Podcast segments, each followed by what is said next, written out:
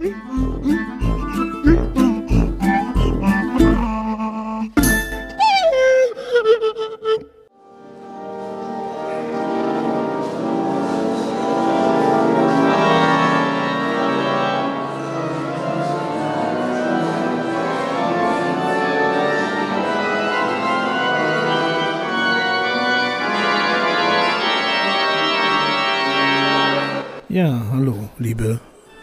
Leute, liebe Hörerinnen und Hörer.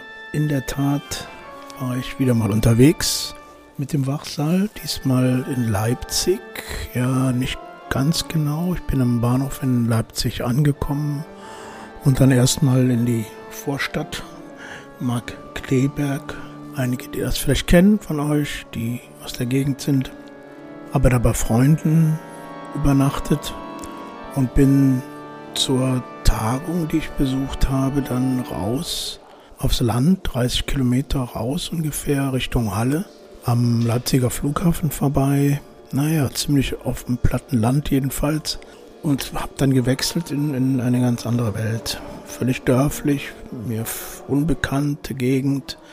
Schön, aber auch ganz, ganz, ganz weit weg vom Schuss. Und siehe da, war da ein großes psychiatrisches Krankenhaus mit einer großen Forensik, forensischen Abteilung, also Menschen, die wegen psychischer Erkrankungen nicht schuld oder vermindert schuldfähig sind und dort im Maßregelvollzug untergebracht sind. Auf diesem Gelände gibt es auch eine Kirche und in der Kirche fand die Tagung statt. Ihr hört im Hintergrund auch die, die Musik zum Eingang, die Orgelmusik zu Beginn der Tagung. Ja, ich war im Vorfeld schon ein bisschen aufgeregt, weil ich diese ganze Atmosphäre so einer eines großen Klinikgeländes äh, lange jetzt nicht mehr erlebt habe. Und ich muss sagen, das unterscheidet sich ja leider in keiner Weise von irgendwelchen anderen großen psychiatrischen Kliniken in Deutschland. Äh, und der Weg zu Fuß vom Parkplatz dann des Tagungsortes der Kirche eben, kam man an der langen, hohen Mauer vorbei, wo die Menschen lebten, die eben diesem Maßregelverzug sind. Und das ist schon nach wie vor immer wieder doch sehr beklemmend, da vorbeizukommen.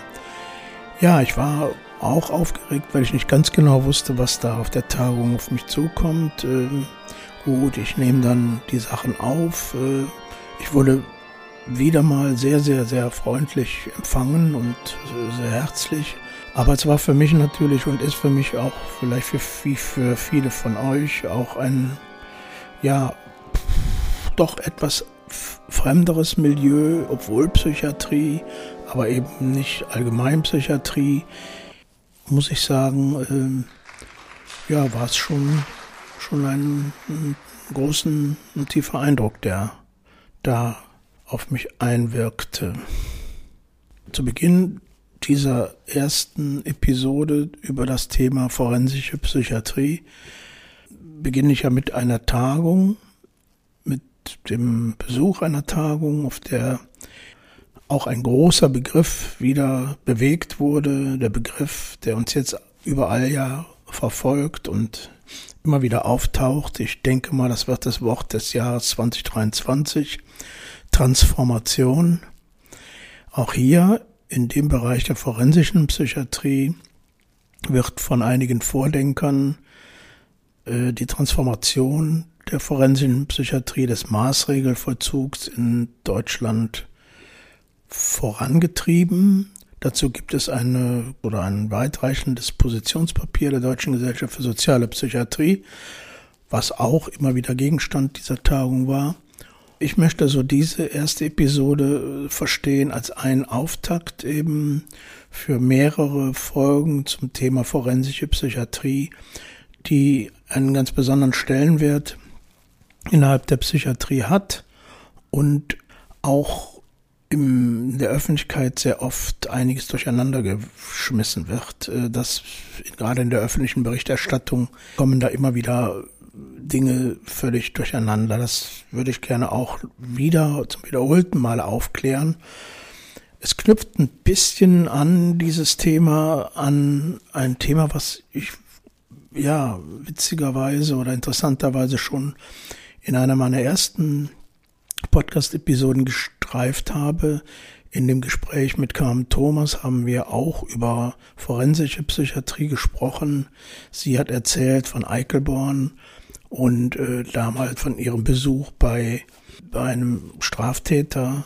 Ich habe erzählt von meiner ersten Erfahrung mit der forensischen Psychiatrie in Düren in der psychiatrischen Klinik. Habe auch damals erzählt und auch später nochmal, dass das hm, dieses diese alte forensische äh, Einrichtung, die heute ein Museum ist, äh, ja, vielleicht ironischerweise, aber dieser Bau, der sehr markant ist, wird eben auch, äh, wurde auch für eine Fernsehreihe, Fernsehfilm Babylon Berlin benutzt, das habe ich schon mal erzählt, so dass ich immer mal wieder dieses Thema forensische Psychiatrie ja, gestreift habe und diesmal aber mir vorgenommen habe, äh, in ja, mehreren Episoden, ob sie immer aneinanderhängend äh, jetzt sein müssen, weiß ich nicht, aber in mehreren Episoden doch mal näher anzugehen. Für die heutige Episode äh, werde ich Teile dieser Veranstaltung, die ich da eben besucht habe, die Veranstaltung mit dem Thema Besser geht's doch zur Transformation forensisch-psychiatrischer Versorgung Fachtagung zu den Maßregeln nach 63 und 64 Strafgesetzbuch. In Leipzig, äh, in genauer gesagt in Altscherbitz, wo wir jetzt eben die Tagung hören werden. Am Anfang werde ich ähm, vor allen Dingen ja die Erfahrenen äh, zu Wort kommen lassen und Angehörige und äh, möchte damit so ein bisschen in dieses Thema äh, einführen, was sicherlich ein, ein sehr spezielles Thema ist, aber auch ein für die Öffentlichkeit eben doch immer wieder ja sehr benutztes und äh, ja Thema ist, wo, wo eben einiges doch gilt, mal aufzuräumen. Ähm, wir gehen jetzt sozusagen darum über, was gestern ich schon angedeutet habe, dass wir die Menschen, um die es geht, vielleicht in die äh, therapeutische Beziehung ein äh, beziehen könnten, also in die therapeutische Arbeit einbeziehen könnten.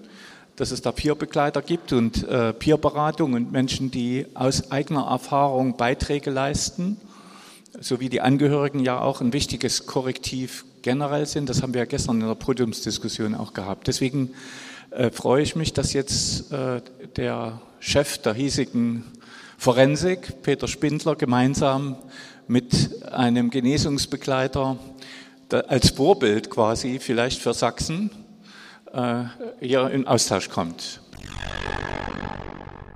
Das sagt Thomas Seide, Psychiatriekoordinator der Stadt Leipzig. Und hier nun das Gespräch zwischen Stefan Selzer, Genesungsbegleiter im Maßregelverzug in der Klinik in Paderborn, und Dr. Peter Spindler, der Chefarzt der Klinik für forensische Psychiatrie in Altscherbitz.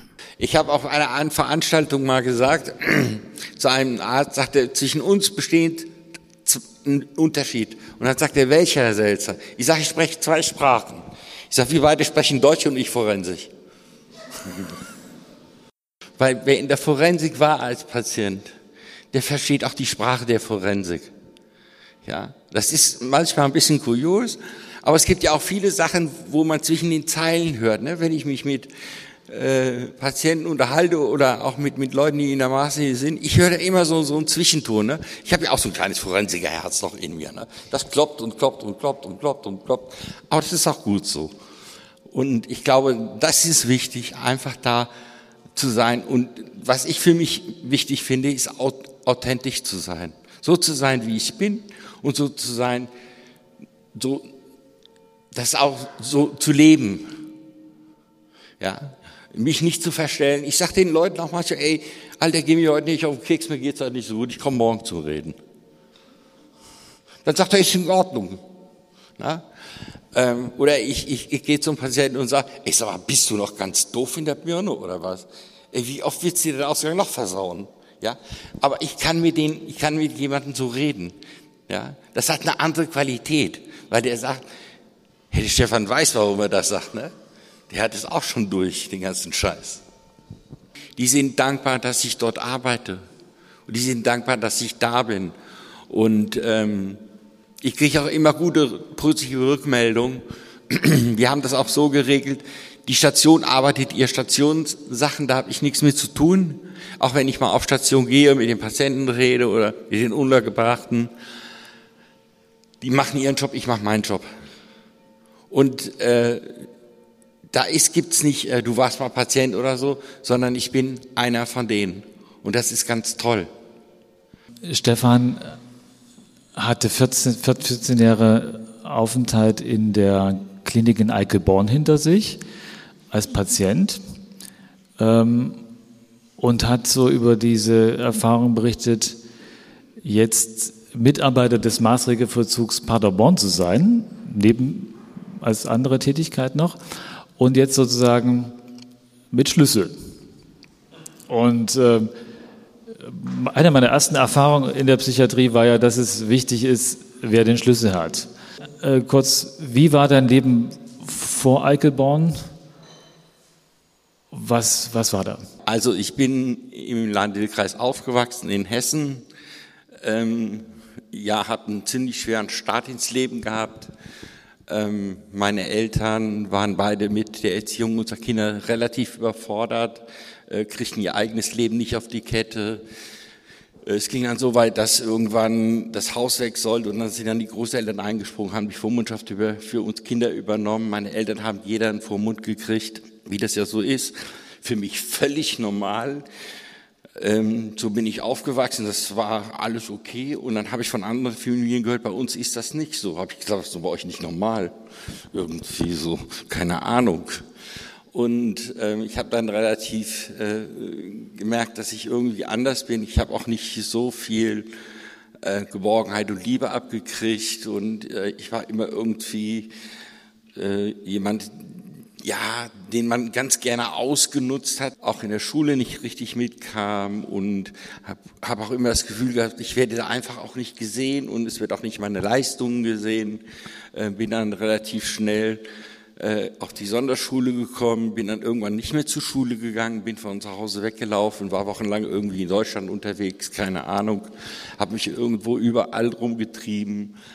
Irgendwas kann ich ja bestimmt ganz gut und habe dann angefangen, denke ich, äh, so Betrügereien zu begehen, habe gedacht, naja, lernst du mal Autofahren irgendwie und dann unterschlägst du mal ein paar Autos ähm, ist natürlich dann scheiße gewesen, ist natürlich nicht gut gekommen. Ich bin zwar gefahren, auf viele Jahre, aber bin auch äh, diesbezüglich im Maßregelvollzug gekommen. Das heißt, ich bin dann, ich war vier Jahre vorher im Gefängnis wegen diesen Sachen und bin dann, nach vier Jahren hat der Richter gemeint, also Bub, es reicht. Jetzt müssen wir ein bisschen Therapie machen, gell? Sagt er dann, und da sagt er, jetzt gehst du in eine Maßregel. Ja, dann äh, machst du da zwei Jahre Therapie, kannst wieder raus und bist gesund. Ähm, aus den zwei Jahren Maßregel sind letztendlich insgesamt 14,5 Jahre geworden. Meine Gesamtfreiheitsstrafe von einem Jahr und sechs Monaten, die ich bekommen habe, habe ich eigentlich lebenslänglich abgemacht. Ähm, ich bin dann einmal entlassen worden, 96, nee, 95, 96, total schief gegangen, keine Nachsorge, nicht so wie man das heute kennt, dass das lange begleitet wird. Und ähm, ist natürlich dann gescheitert und dann bin ich dann wieder rein und dann 2005, 2002 nach Paderborn gekommen, habe da noch mal drei Jahre Maßregel gemacht und bin dann entlassen worden und habe es dann irgendwie geschafft, mich ja, so ein bisschen mehr an die Spielregeln zu halten, nicht mehr Auto zu fahren ohne Führerschein und so weiter und so fort. Wie hast du die Zeit in Eickelborn als Patient erlebt? Ähm, ähm, was ist da, naja, sag mal, das, das Schrecklichste gewesen und was ist vielleicht auch hängen geblieben, wo du sagst, dafür war es gut? Das Gute ist, ich habe es überlebt. Ähm, ich finde, das Schreckliche ist einfach in der Maßregel und ich glaube, äh, da sollten sich auch Therapeuten auch mal Gedanken drüber machen. Ich als Patient, ähm, arbeite Delikte auf. Aber ich kann nicht 14 Jahre mein Delikt aufarbeiten. Wenn ich auf eine andere Station komme, dann sagt er, ja, sagt er, ist ja in Ordnung, Herr Selzer. Aber ich muss Sie erst mal kennenlernen, erzählen Sie mal. Und dann fängt man wieder von vorne an und wieder von vorne. Und ich glaube, das ist nicht Sinn und Zweck der Sache. Ich bin dafür, dass man die Zeit auch verkürzen kann, der Maßregel, weil die Hälfte der Zeit, die man im Maßregel verbringt, verbringt man mit Warten. Haben Sie Geduld, wir haben Zeit. Warten Sie. Das geht nicht alles so schnell, wie Sie das glauben. Mir hat es geschadet, dass ich ständig irgendwelche Therapeutenwechsel habe, wo ich immer wieder gemerkt habe, ach, die muss schon wieder einen erzählen, die muss schon wieder einen erzählen. Irgendwann habe ich gesagt, weißt du was, kannst du mich, ich erzähle dir gar nichts mehr. Nimm dir die Akte, lese es durch, geh zu deinem Kollegen, unterhalte dich mit dem, der kann dir sagen, wie weit wir sind, und dann ist das in Ordnung. Ähm, ich finde das ein Ding der Unmöglichkeit, Menschen so lange festzuhalten und die Hälfte der Zeit mit Warten zu verbringen. Einfach nur mit Warten, mit sinnlosen Warten. Ja, ich meine, was soll das? Das, das, das geht nicht und das darf auch nicht sein. Und das hat mir, glaube ich, und das schadet auch. Ich glaube, wenn man, wenn man effektiv mit Menschen zusammenarbeitet, wenn man von Anfang an einen Therapeuten hat, mit dem man arbeiten kann, mit dem man klarkommt, dann ist das eine super Sache. Wirklich eine super Sache. Weil man dann Vertrauen aufbauen kann, weil man dem das erzählen kann. Weil, ne, manchmal passt manchmal passt auch nicht, da muss man vielleicht mal wechseln. Aber dieses ständige Wechseln und diese ständigen verschiedenen Meinungen, das ist das Schlimme, finde ich. Ne? Also ähm, ich weiß nicht, wie, wie, wie man sich fühlen würde ähm, oder wie Sie sich dabei fühlen würden. Ne? Nun würden ja die Therapeuten wahrscheinlich sagen, das muss eine tolle Behandlung gewesen sein, weil guckt mal, was aus dem Stefan geworden ist ist gut integriert, hat nichts wieder schief gemacht und ähm, ist in Lohn und Brot. Die andere Perspektive wäre aber, das ist eigentlich eine Fehlanweisung gewesen. Und ähm, hast du mal mit Leuten gesprochen, die, also hast du da mal versucht, mit den Leuten zu sprechen, die dich behandelt haben damals? Wer gestern dabei war, weiß, dass ich alle Diagnosen habe, die es nur gibt, damit man mich schön drin behalten kann. Ich habe von jedem etwas, überall eine Macke.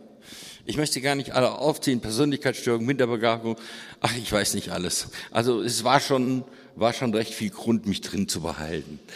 Ähm, ich glaube, dass es auch daran liegt, je länger Menschen im Maßregelvollzug sind, als Patienten sind, umso schwieriger ist es, die auch rauszukriegen, weil keiner die Verantwortung übernehmen will. Das ist nämlich das. Ja, es geht nicht darum, ob ich fünf Jahre drin bin, ob ich zehn Jahre drin bin, sondern es will keiner die Verantwortung dafür übernehmen. Dann sagt er, ich habe unterschrieben, dass der raus kann und jetzt hat er wieder was gemacht und jetzt werde ich zur Verantwortung. Soll man das Gericht machen und so. Ne? Und ich glaube, viele Therapeuten ähm, sind dem auch zumindest in Eichelborn und das, was ich manchmal so auch äh, miterlebt habe, die sind dem gar nicht gewachsen, die wissen gar nicht, was sie dich fragen sollen. Die fragen dich immer das Gleiche. Und dann heißt es ja, sie sind nicht einsichtig. Ja, ich oder sie. Ich habe so einen Lieblingswitz, den erzähle ich immer ganz gerne. Und zwar geht es auch darum, dass ein Patient, der in der Maßregel ist, ganz lange drin ist und er soll demnächst entlassen werden. Und dann kommt der Doktor und sagt zu dem Patienten immer, Herr Meier, Sie wissen ja, Sie sind, sagt Herr Meier, Doktor, keine Maus. Sagt er, gut. Sagt er, was sind Sie? Doktor, keine Maus. Haben wir doch gut hingekriegt. Ist doch eine gute Therapie. Jetzt wird er irgendwann entlassen, geht der Doktor mit ihm vor die Tür, gibt ihm die Hand, sagt Tschüss. Er macht die Tür zu, Patienten dreht sich rum, kopft an die Tür, sagt Doktor, lass mich ja rein. Sagt er, was hast du denn? Hast du was vergessen? Sag ich, vergessen habe ich nicht, aber erklär das mal der Katze, die da steht, dass ich keine Maus bin. ja, ähm, das, das ist der Umkehrschluss davon, ja. Also man, ne, man, man tut auch so manchmal, als wenn man es dann begriffen hätte, hat es aber doch nicht begriffen. Ne? So. Und man verfällt auch in diese Situation, dass man immer wieder sagt, ja, Sie haben ja recht, Herr Spindler, ja, Herr Professor, ja, ist ja alles gut. Und anstatt mal zu sagen, wieso versuchen Sie mir ein Leben einzureden, was ich gar nicht leben will? Ich will vielleicht gar nicht so leben, wie Sie sich das vorstellen. Ich habe doch mein eigenes Leben. Und wenn ich entlassen werde und bin obdachlos und schlafe unter der Brücke, dann ist das doch meine Entscheidung. Ist doch mein Leben. Ja, aber ich muss da nicht irgendein Leben übergestülpen. Und das habe ich in Eichelborn oft erlebt, dass Menschen versucht haben, mir ein Leben anzudichten, was ich gar nicht haben wollte. Und wo ich das nicht haben will, haben sie gesagt, Herr Selzer, Sie sind untherapiewillig. Was sollen wir mit Ihnen machen? Ja, so. Und wenn ich denen gesagt habe, ja, dann schlafen, ja, Sie können doch nicht unter der Brücke schlafen, das ist doch kein Leben. Ich sage, jeder, das ist auch kein Leben. Also zu dieser Rolle als Genesungsbegleiter. Thema Rollenkonflikte. Wie ist das, wenn du da reingehst? Also wie ist das für dich als ehemaliger Patient und du bist aber sozusagen jetzt professioneller? Wie ist das nicht auch was, was einen zerreißt? Ich glaube, um da arbeiten zu können, muss man erstmal eins machen. Und das ist ganz wichtig. Das empfehle ich jedem, der das schafft. Frieden schließen mit dem Alten, was passiert ist und was war. Weil wenn man mit seinem alten Leben Frieden schließt, dann kann man auch neu beginnen. Dann stehen die alten Sachen nicht mehr im Weg. Wirklich ernsthaft Frieden schließen. Ja, wenn ich das heute nicht machen würde oder nicht könnte, könnte ich da nicht arbeiten. Das ist einfach definitiv so. Ähm, warum ich jetzt da arbeite, das kann ich ganz kurz vielleicht mal erzählen. Ich war ja sehr hospitalisiert ne, jahrelange Unterbringung, äh, Hotelmama war zu Ende, ich muss jetzt irgendwie mein eigenes Leben auf die Kette kriegen, rausgeschmissen von zu Hause, naja, sieh zu, dass du klarkommst. Und ich habe mir gedacht, naja, vielleicht gibt's ja doch eine Möglichkeit. Und äh, man hatte mir schon öfters mal so gesagt, ja, wie wär's denn, wenn du Genesungsausbildung machst, als Genesungsbegleiter arbeitest und so weiter und so fort. Dann habe ich gesagt, nee, das ist nichts für mich. Und das hat dann wirklich drei Jahre gedauert, dass ich die Ausbildung dann doch gemacht habe. Und somit konnte ich wieder nach Hause. Ist das nicht toll? ja, äh, jetzt können Sie mich nicht mehr rausschmeißen, jetzt bezahlen Sie mich noch dafür, dass ich komme. ich arbeite tatsächlich als Genesungsbruder in der forensischen Nachsorgeambulanz in Paderborn. Und es gibt einige Kollegen, die mich noch als Patient kennen die heute mit mir in der Ambulanz arbeiten. Das heißt, das sind meine Arbeitskollegen. Ja, ob das die Ärztin ist, ob das äh, meine Bezugspflegekraft ist, äh, ist eine ganz tolle Sache. Und ich mache meine, ich mache meine Arbeit aus Überzeugung. Das ist einfach so, dass ich sage, es muss jemand da sein, es muss jemand so knüppelverrückt sein wie ich, der zurück in die Forensik geht und denen erzählt, was das Leben wirklich Schwierigkeiten hat, was auftreten kann. Ich habe es durchlebt. Ja, es, es ist eine andere, es ist eine andere Qualität, wenn ich das erzähle, als wenn Herr Dr. Spinter kommt und sagt, ja, wissen Sie, Herr Y, das ist aber ganz schön schwer draußen. und ähm, als ich dann eingestellt wurde und den Schlüssel kriegte, habe ich gedacht, okay. Und so am Anfang habe ich den so ganz zögerlichen Schlüssel immer aus der Tasche geholt, so ganz komisch aufgeschlossen. Das war ganz total unangenehm. Vorher musste ich immer fragen, können Sie mich reinlassen, können Sie mich rauslassen? Äh, es war mir sehr unangenehm am Anfang, den Schlüssel zu haben, weil äh, es, es gab auch im Kollegium am Anfang, als ich angefangen habe, können wir Stefan vertrauen? Ähm, der war ja mal Patient hier und das ist, das ist ja die Seltenheit. Und die Seltenheit ist, dass ich der einzige forensische Genesungsbegleiter bin in Deutschland, der in der Forensik arbeitet. Das gibt es so nicht in Deutschland. Bisher bin ich noch der Einzige, der äh, diesen Job macht. Und ähm, ich würde mir ganz viele Menschen wünschen, die den Mut hätten, auch nach dem Aufenthalt in der Forensik so eine Ausbildung zu machen und zu sagen, ich traue mich, ich traue mir das zu, um das Team zu unterstützen, weil wir lernen voneinander. Und das ist, glaube ich, der Effekt, weil die Erfahrung, die ich mache, die kann ich an die Kollegen weitergeben und ich lerne von den Kollegen. Auf Augenhöhe, natürlich. Ne? Also ich bin auch in dem Moment kein Patient mehr, sondern ich bin Mitarbeiter und das ist eine ganz wichtige Sache. In dieser Rolle musst du ja sicherlich auch ab und zu mal Nein sagen oder eben Grenzen setzen. Ähm, kannst du da ein paar Beispiele bringen? Ich, also ich habe da Fantasien, aber ich würde es gerne von dir hören. Also wenn mich jetzt jemand fragen würde, kannst du mir was mitbringen? Nein. Kannst du mir was einkaufen? Nein. Ich sag, wenn du das mit deinem Therapeuten oder deiner Bezugspflegekraft abgeklärt hast, dass ich das darf, und die sagt mir, ich darf das, dann mache ich das. Aber ich würde jetzt nicht so krumme Geschäfte mit denen anfangen oder so, weil da würde ich selbst in Schleudern kommen. Und ich glaube, ähm, das wäre für beide Seiten wäre das schlecht. Für mich schlecht und für den anderen. Ist, also ich mache ja seit 2017 eine Recovery-Gruppe in der forensischen Nachsorgeambulanz mit Menschen, die demnächst entlassen werden. Also die, denen helfe ich so ein bisschen auf die Sprünge zu sagen, hey, stellt euch das draußen nicht so leicht vor, es ist echt schwierig und es kommen echt ganz viele Sachen auf euch zu, wo ihr nicht mit rechnet. Und auch in der Gruppe ähm, wird zum Beispiel, das ist ein Standard, wird nicht über Delikt gesprochen, wird nicht über therapeutische Sachen gesprochen, die auf Station laufen, sondern es geht tatsächlich nur um die Nachsorge. Ja, es wird geguckt, wo stehst du gerade, was brauchst du, was macht dir Angst. Also als ich entlassen wurde aus dem Maßregelverzug, das erste war, Scheiße, ich muss mein Leben jetzt selbst auf die Reihe kriegen. Hab ich eine Angst. Aber das muss man sich auch eingestehen. Und, und da muss man dann auch mitarbeiten können. Dass es eigentlich schöner wäre, und das muss ich an der Stelle vielleicht auch nochmal äh, sagen, und das brennt mir auch im Herzen, dass es maßige Verzugspatienten gibt, die gar nicht die Sicherheit Standards brauchen, die wir heute haben, sondern dass wir Einrichtungen brauchen in Wohngruppen mit Sozialarbeiter, Sozialpädagogen, vielleicht auch noch medizinischen und pflegerischen äh, äh, Menschen dabei, wo die Medikamente gegeben werden. So eine Wohngruppenform, ja, wo man nicht alle in die Maßregel packen muss. Ja, wo man auch sagt, er kann auch gut in einer Wohngruppe äh, leben und kann dort in die Maßregel äh, gemacht werden. Und ich finde, wir dürfen keine neuen maßige Verzugskliniken mehr bauen lassen. Ich finde, das ist einfach vergeudendes Geld. Das ist einfach nur, äh, ja, das wird immer so viel Geld reingeschenkt. Ich bin dafür, nehmt das Geld und gebt den Leuten, die aus der Maßregel kommen oder den Leuten, die eine Ausbildung zum Genesungsbegleiter machen wollen, gebt ihnen das Geld, finanziert die Ausbildung und gibt den Menschen eine Perspektive. Ja, so eine Ausbildung kostet 2000 Euro.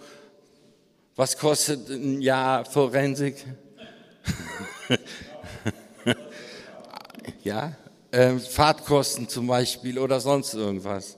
Ich finde das so wichtig und es gibt doch auch Hoffnung. Ich sehe mich als Hoffnungsträger für die Menschen, die keine Hoffnung mehr haben, die sagen, ich komme hier nicht weiter. Und ich stelle mich hier hin und ich sage, es geht. Und ihr kommt weiter. Aber man muss auch für sich ein Stück weit wollen. Und wir Menschen oder die Menschen im Maßregelvollzug sind einfach vergessene Menschen oft.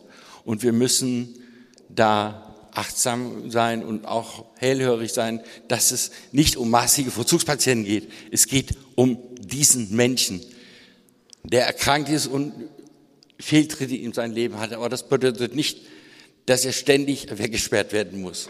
Jemand, der aus der Haft entlassen wird und trotzdem gefährlich ist, da geht kein Haar nach. Wieso wird das im Maßregelvollzug so praktiziert? Hi Klaus und alle, die uns zuhören.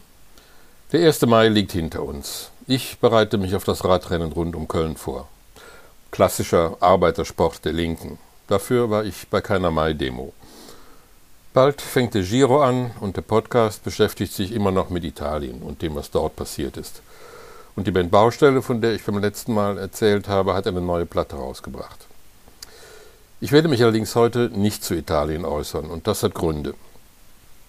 Es ereignen sich immer wieder Dinge, die mich dazu veranlassen, meine Planung für den Podcast zu ändern. Diesmal, Klaus, war es der Tod deiner Schwester vor ein paar Tagen. Du erzähltest in dem Zusammenhang, dass sie immer ein Fan von Leonard Cohen gewesen sei. Da habe ich mich daran erinnert, dass der erste Song, den ich von Leonard Cohen hörte, Suzanne war. Der fand sich damals auf einem Sampler mit dem Titel That's Underground. Underground oder Untergrund nannte man damals die Art Musik, die wir hörten. Die Popmusik war zum Rock geworden und meine Generation war die Subkultur bzw. der Underground. Damals eine kleine Szene, die sich durchaus elitär fühlte und der Rebellion gegen die Elterngeneration verpflichtet war, ähnlich wie die Studenten der 68er Generation. Das Album That's Underground war auf farbiges Vinyl gepresst, damals noch sehr ungewöhnlich, aber eine Referenz an die psychedelische Musik und die häufig damit einhergehenden Lightshows. Auf der Platte fanden sich unter anderem Tracks von so unterschiedlichen Künstlern wie Big Brother and the Holding Company, The Chambers Brothers, Moby Grape, Bob Dylan und eben auch von Leonard Cohen. Suzanne war sicher der melancholischste Song auf dem Album. Die meisten anderen Tracks waren eher rockig und Suzanne lief damals meistens am späteren Abend, wenn die Anwesenden aus verschiedensten Gründen der Ruhe bedurften. Aber dann lief der Song gelegentlich auch rauf und runter. Für alle, die sich wie ich daran erinnern und besonders für dich, Klaus, und deine Schwester. Suzanne takes you down to her place near the river. You can hear the boats go by. You can spend the night beside her, and you know that she's half crazy, but that's why you wanna be there. And she feeds you tea and oranges that come all the way from China. And just when you mean to tell her that you have no love to give her, then she gets you on her wavelength and she lets the river answer that you've always been her lover.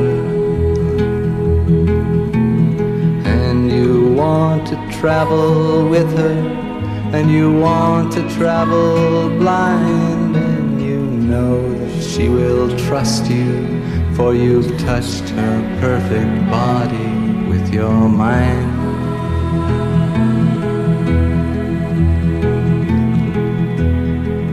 And Jesus was a sailor when he walked upon the water. And he spent a long time watching from his lonely wooden tower.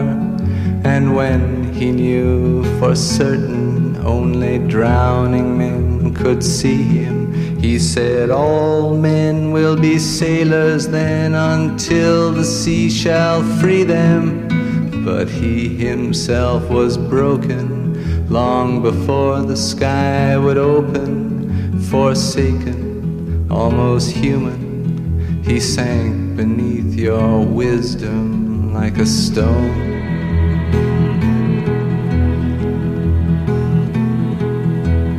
And you want to travel with him, and you want to travel blind, and you think maybe you'll trust him, for he's touched your perfect body with his mind.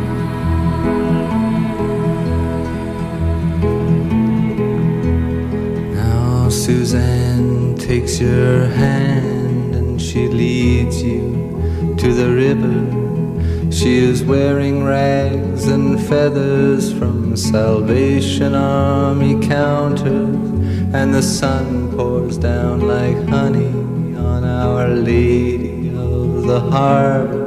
And she shows you where to look among the garbage and the flowers. There are heroes in the seaweed, there are children in the morning, they are leaning out for love.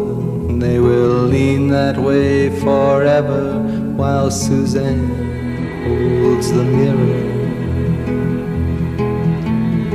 And you want to travel with her, and you want to travel blind, and you know you can trust her, for she's touched your perfect body with her mind.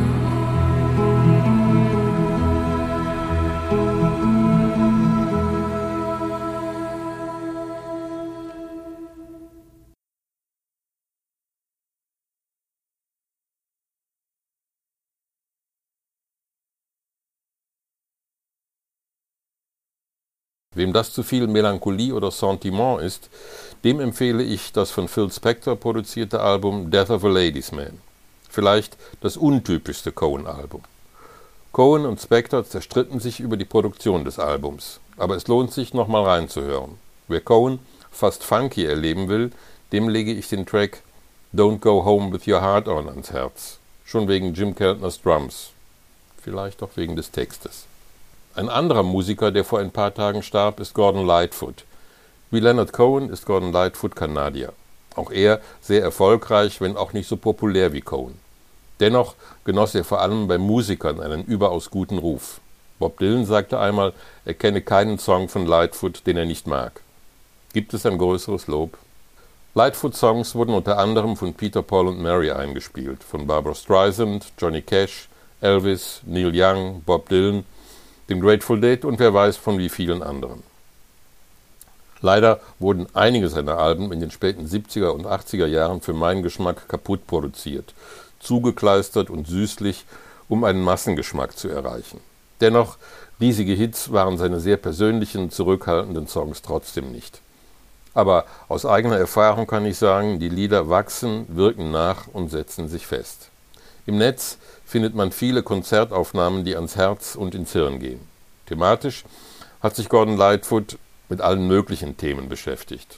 In The Wreck of the Edmund Fitzgerald zum Beispiel mit einem Schiffsuntergang auf dem Lake Superior, mit afroamerikanischem Protest in Black Day in July oder mit Alkohol und Gewalt in Sundown. Für mich einer der schönsten Songs über Abschied ist If You Could Read My Mind. Gordon Lightfoot starb am 1. Mai im Alter von 84 Jahren. Zum Abschied. What a tale my thoughts could tell. Just like an old time movie about a ghost from a wishing well. In a castle dark or a fortress strong with chains upon my feet. You know that ghost is me, and I will never be set free as long as I'm a ghost you can't see. If I could read your mind, love, what a tale your thoughts could tell. Just like a paperback novel, the kind the drugstore sells. When you reach the part where the heartaches come, the hero would be me. Heroes often fail, and you won't read that book again because the ending's just too hard to take.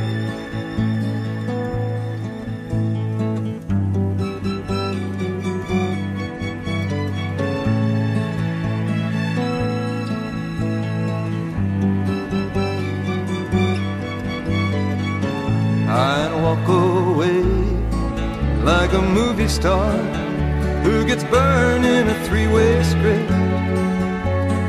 Enter number two, a movie queen to play the scene of bringing all the good things out in me. But for now, love, let's be real. Never thought I could act this way, and I've got to say that I just don't get it. I don't know where we went wrong, but the feeling's gone, and I just can't get it back.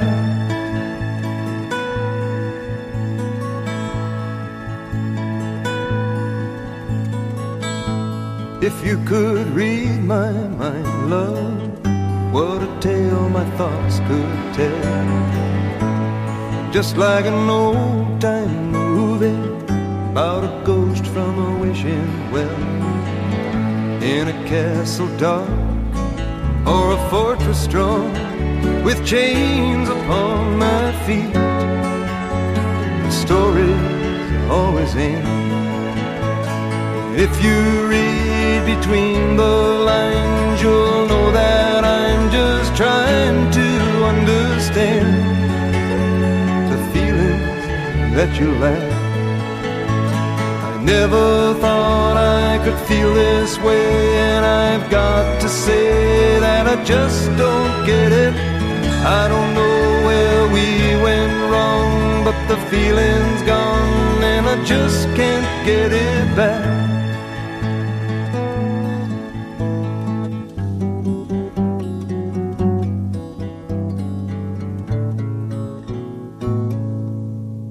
Ich verabschiede mich bis zum nächsten Mal. Vielen Dank fürs Zuhören.